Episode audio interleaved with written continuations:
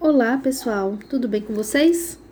Meu nome é Mayara, sejam bem-vindos ao Mais Amor em Leituras. Nós estamos lendo o livro Empresas Feitas para Vencer, do Jim Collins. Nós estamos no capítulo 8, O Volante e o Circuito da Destruição. E nós vamos iniciar a quinta parte desse capítulo 8, Circuito da Destruição. Destacamos um padrão muito diferente nas empresas do grupo de comparação direta.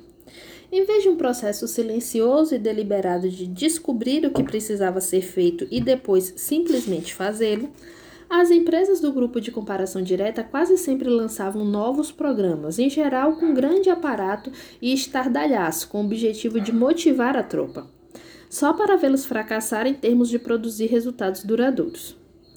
Elas buscavam a grande ação isolada e divisora de águas, o grande programa, a inovação definitiva, o momento milagroso que lhes permitia pular o ar do estágio da construção e cair direto na ruptura.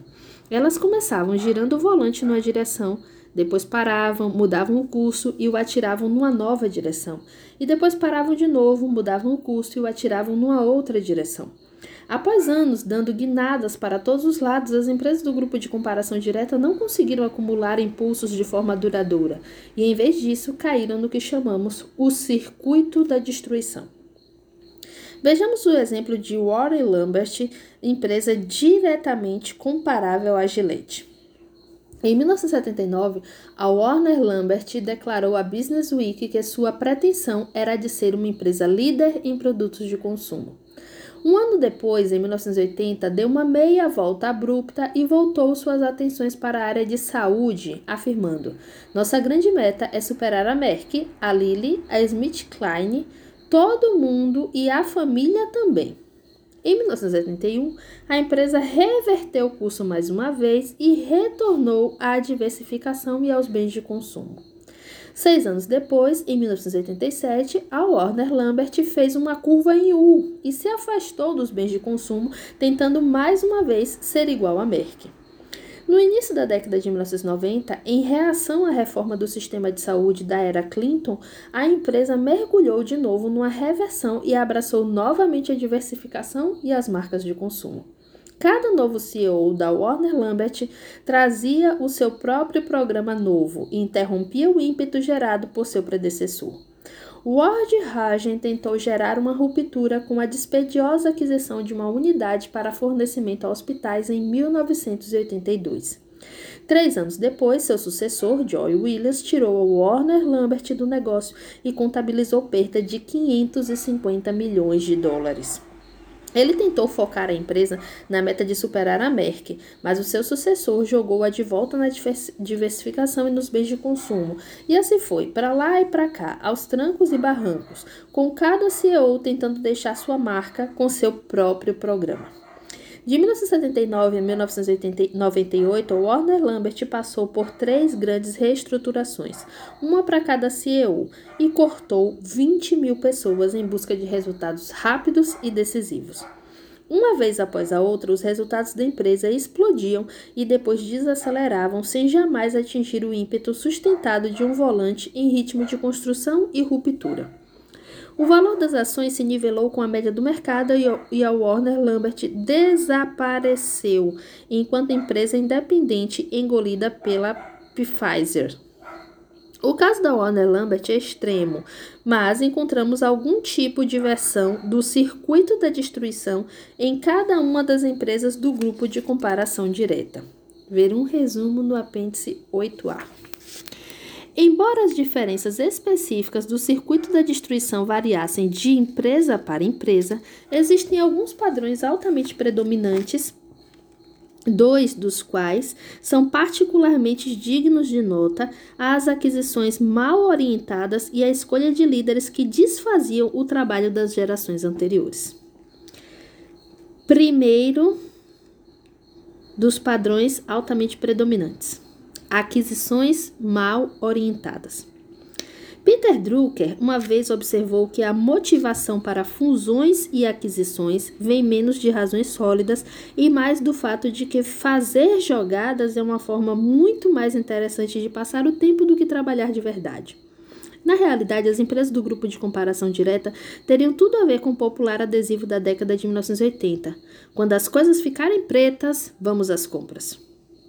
Para compreender o papel das aquisições no processo de passar de empresa boa a empresa excelente, conduzimos uma análise qualitativa e quantitativa sistemática de todas as aquisições e dos desinvestimentos feitos pelas empresas incluídas em nosso estudo, remontando a desde 10 anos antes da data de transição e indo até 1998.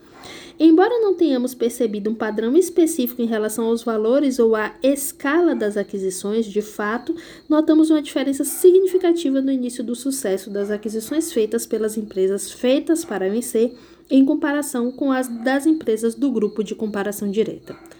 Em contrapartida, as empresas do grupo de comparação direta quase sempre tentaram partir diretamente para a ruptura, mediante aquisições ou fusões.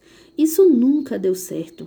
Em geral, com o seu negócio principal ameaçado, as empresas do grupo de comparação direta entraram de cabeça numa grande aquisição como forma de ampliar o crescimento, desviar-se de seus problemas via diversificação ou fazer um CEO parecer bem em seu posto.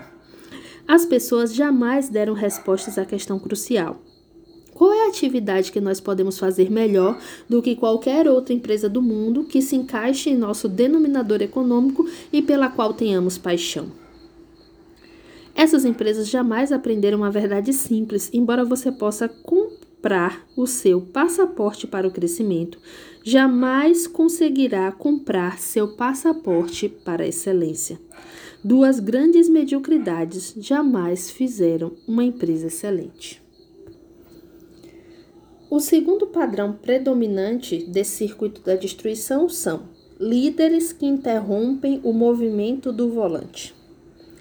Outro padrão que costumamos observar no circuito da destruição é o dos novos líderes que mal entram, tiram a empresa de uma direção na qual o volante que estava girando, na qual o volante que estava girando e a atiram numa direção completamente nova. Vejamos o caso da Harris Corporation, empresa que aplicou muitos dos conceitos do processo feitas para vencer no início da década de 1960 e iniciou um processo clássico de construção que levou a resultados típicos de ruptura. George Givley e seu sucessor Richard Tullis identificaram um conceito do porco-espinho com base na compreensão do que Harris podia ser de que Harris podia ser a melhor do mundo na aplicação da tecnologia aos processos de impressão e comunicações. Embora não tenha aderido a esse conceito com perfeita disciplina, Tullis tinha uma propensão para se desviar um pouco dos três círculos. A empresa realmente progrediu o suficiente para atingir resultados consideráveis. Parecia uma candidata promissora a se transformar numa empresa excelente em 1975, época em que atingiu a ruptura. Foi aí que o volante sofreu uma dolorosa parada. Em 1978, Joseph Boyd se transformou, se tornou CEO. Ele havia trabalhado antes na Radiation, Radiation empresa adquirida pela Harris vários anos antes. Sua primeira decisão-chave como CEO foi mudar a sede da empresa de Cleveland, Ohio, para Melbourne, na Flórida, cidade onde surgira a Radiation e onde Boyd, Boyd vivia com seu super banco, super barco a motor de 47 pés, o Malandro Preguiçoso. Em 1983, Boyd deu uma gigantesca freada no volante ao vender o negócio de impressão.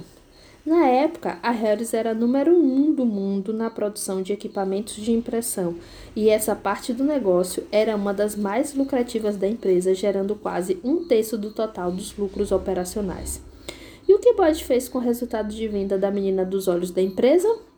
Mergulhou a empresa de cabeça no negócio de automação de escritórios. Mas será que Harris podia se tornar a melhor do mundo nessa área? Pouco provável.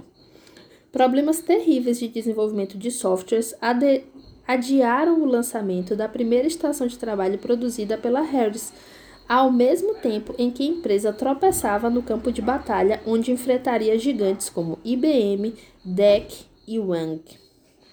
Depois, numa tentativa de saltar direto numa nova ruptura, a Harris gastou um terço de todo o seu valor líquido de mercado para montar a Lanier Business Production, uma empresa no ramo de processamento de textos de baixa tecnologia. A revista Computer World escreveu: Boyd mirou o escritório automatizado como seu negócio-chave. Infelizmente para Harris, a empresa tinha tudo, menos um produto para escritório. A tentativa de projetar e comercializar um processador de texto foi um tremendo fracasso, sem sintonia com o mercado, e teve de ser varrida do mapa antes mesmo de ser lançada. O volante que girava com grande velocidade depois de Devlin Tullis se soltou de seu eixo, oscilou no ar e depois se espatifou numa dolorosa paralisia. Do final de 1973 ao final de 1975, a Hero superou o mercado em mais de cinco vezes. No entanto, no final de 1978 ao final de 1983, as ações da empresa caíram 39% em relação ao mercado e por volta de 1998, 1988 já haviam caído mais de 70%. O circuito da destruição substituiu o volante. O interessante com a leitura acredito que vocês vão de concordar comigo, é que à medida que a gente vai lendo, a gente começa a perceber um padrão de escrita.